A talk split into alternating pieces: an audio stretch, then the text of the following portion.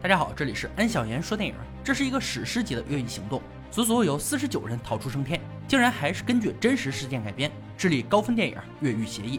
一九八八年七月，在皮诺切特的独裁统治期间，智利的圣地亚哥公立监狱关押了两千多名囚犯，其中一百二十名政治犯中，罗德里格斯爱国阵线成员面临死刑。他们通过几个月的绝食抗议，得到了单独集体关押的权利。名为安德的高官非常反对，可以看出他对政治犯们的恨意。但大局已定，也别无他法。圣地亚哥监狱的自由度还是很高的，尤其是对这些没有什么武力威胁的政治犯。进入单独监狱的第三天，大胡、小巴、小斯等人开始计划越狱。监狱北边是巴尔马塞达大街，再过去一点是马伯桥河。工程师小巴计算，过街差不多七十米距离，渣土大概五十吨到七十吨。没错，他们决定挖地道逃脱，这是一个非常大的工程量。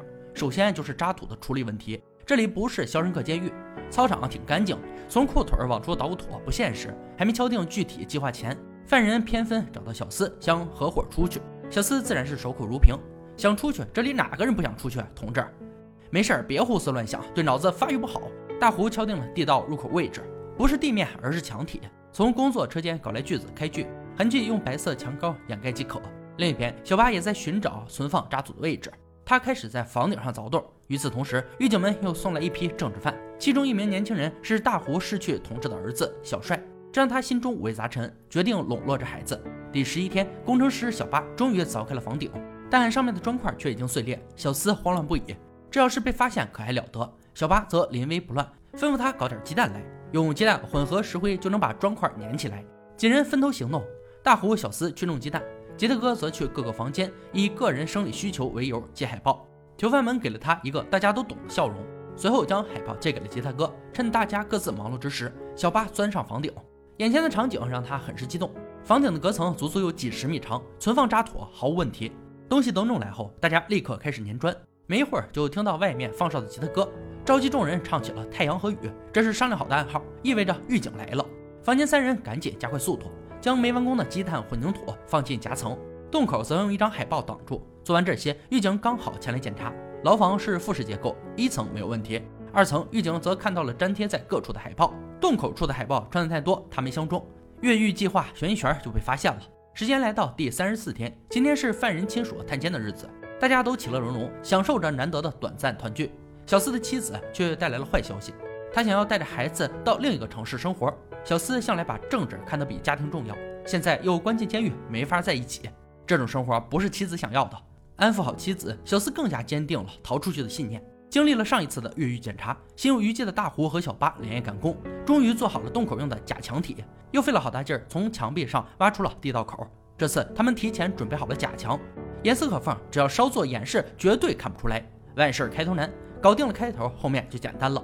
几人分工明确，轮流挖掘。渣土用的袋子运到房顶夹层，但要注意的是，不能表现出疲态，毕竟监狱的工作很轻松。就这样挖到了第七十七天，地道深度才一点九米，工作量很大，但效率奇低。某天，大胡运渣土时被狱警拦住检查背包，好在表层提前放了衣物，躲过一劫。狱警不是故意找他麻烦，主要是上次搜刮来的海报看腻了，想让大胡去弄点新的来。又挖了一段时间，深度达到三点九七米，太慢了。小巴都开始怀疑这计划是否可行了。再这样下去，地道挖不挖得通不晓得，人肯定会被累垮。几人商量后决定要增加人手。被关在这里的虽然都是反抗皮诺切特的政治犯，但谁也不敢说所有人都可靠。增添人手是件很冒险的事儿，绝对要谨慎。挑选了一批值得信赖的人后，挖掘工作继续。每天轮岗四次，每次两小时，所有人都要参与地道挖掘工作。每天都必须要边挖边搬运一百公斤渣土到夹层，还要确保把身上的泥土清理干净，防止暴露。大家做好训练，配合逐渐默契，记下了每一个狱警的巡逻区域和换班时间。稍有风吹草动，立刻停止工作。分工明确是胜利的关键。再招新人，就需要内部人写下推荐信，由大虎他们进行考察后决定。偏分又一次找到小司，可鉴于他被狱警请去喝茶的次数有些频繁，小司还是没有选择拉他入伙。犯人们挖通了连接各个牢房的地道，以方便搬运渣土。负责夹层的人更得小心翼翼。这里就是个音响，一点声音都会放大数倍。所以晚上干活行不通，只能在白天。即使温度达到五十度，也不能有所懈怠。轮班工作强度大，很累人，但也不能忘记自己的日常事务。再累也要表现得很正常。为此，小斯连烟都给戒了，生怕肺活量不够。某天在球场上，很久没出场的小帅拦住小厮，告诉他：“你的指甲没清理干净。”见这小子如此机敏，又没有告密的迹象，小厮和大虎、小八一商量，决定拉他入伙。一百四十九天时，几人开始商量寻找外援的事宜。智利现在这么乱，出去后没人接应，肯定跑不了多远。一番思索，决定由小厮申请配偶探视，让他的妻子帮忙找到靠谱的外部支援。小厮和妻子见面，把自己正在进行的计划告诉了他，并让他去寻找帮手。妻子有些犹豫，越狱成功还好说。要是失败了，那后果不堪设想。就这个节骨眼上，又传来噩耗：外界的反抗人员杀了两名警察，凶手抓不到，就拿监狱里面的人撒气。二百零五天的时候，狱警们又来了一次突袭大搜查，牢房里的犯人都在干活，现在停手都来不及收拾。情急之下，小厮大胡带人拦在路上，以狱警们打扰大家工作为由，与之发生冲突。打不打得过不重要，重要的是给里面的同志争取足够的时间。狱警支援赶到，犯人被火速镇压。但接受点小惩罚，总比被发现越狱计划强。为首的小厮就惨了，被狱警上了私刑不说，痛恨他们的安德还想要置他于死地。与此同时，外界的妻子终于想通，开始活动关系，帮他们寻找外援。几天后，小厮从禁闭室出来，不是放过他了，而是给他判了死刑。安德心情大好，得意洋洋，还给小斯递过一盒烟，但被拒绝。执行死刑还有一些流程要走，留给小斯的时间不多。地道挖掘工作出现问题，随着深度增加，里面的氧气也不够用了。还好小斯及时发现，把晕倒的同事拖了出来。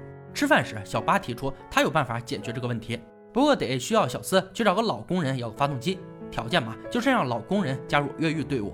小八把发动机和水桶管子等物件做成了通风系统，挖掘工作得以继续。另一边，安德又找到了偏分，将那盒小斯没要的香烟扔给了他。小斯的谨慎是对的，安德用偏分怀孕的妻子威胁他做了卧底。五百二十四天，挖掘队伍打通了监狱外面的地面。用红色的颜料做了标记之后，小斯找到偏分，想拉他入伙，还没等说，就看到他递过来的香烟眼熟，不动声色的接过一根。小斯把话咽进了肚子里。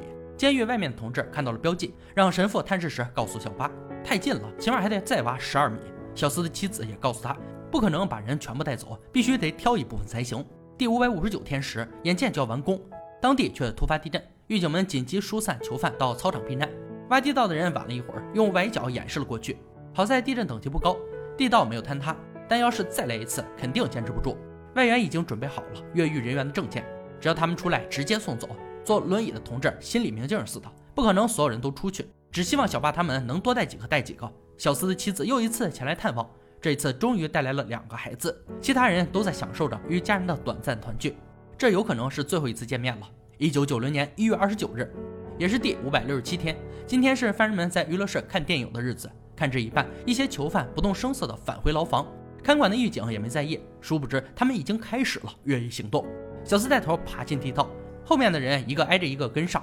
小帅则主动承担起记名断后的任务。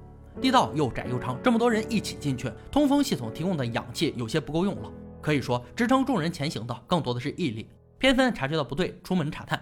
早就等在走廊的轮椅同志拦住去路，但很快就被偏分掀翻轮椅。跑进牢房，只看到没出发的小帅。注意到墙上的地道后，偏分就要去揭发。小帅赶紧拽住他，劝他一起逃跑。可偏分的家人被安德控制，他不敢造次。二人扭打在一起的同时，外援终于打通了外面的出口。小四带头爬出地道，不远处有巴士接应，他们只有五分钟的时间撤离。地道的另一头，小帅拼着肩膀被刺，打晕了偏分。可伤口的剧痛让他无法进入地道，迟迟不见小帅出来。大胡决意返回寻找。娱乐室的影片放送完毕，倒在地上的轮椅同志顾不上自己的安危，告诉扶他的同志赶紧跑，能走几个是几个。五分钟的时间一到，巴士准时出发。没找到小帅的大胡只得放弃。狱警们冲进牢房，将还没来得及逃走的犯人拖了出来。增援的车则与巴士擦肩而过。监狱内统计完人数，有四十九人越狱。小帅被关进了禁闭室，后果可想而知。总监狱长看着出口，一脸不可思议。负责这里的安德试图到此为止。跑出去的人们分批次下了巴士。他们将在另一个地方重逢。电影呢到这里就结束了。越狱协议根据真实故事改编。一九九零年一月二十九日，共四十九名政治犯从圣地亚哥公立监狱越狱。他们用勺子、叉子和一些螺丝刀挖掘了八十多米的地道，倾倒了五十五吨渣土。一些越狱者成功出国并定居。皮诺切特结束了十七年的统治后，继任的民主政府总统赦免了其他越狱者。这是智利犯罪史上最令人惊讶和壮观的越狱事件之一。很有诚意的作品，跌宕起伏，紧张刺激，如狱方突击检查，施工声音过大，地道里的氧气，到土渣时遇到狱警，狱中卧底犯人的打探等等，让安哥在观看时都情不自禁的心跳不止。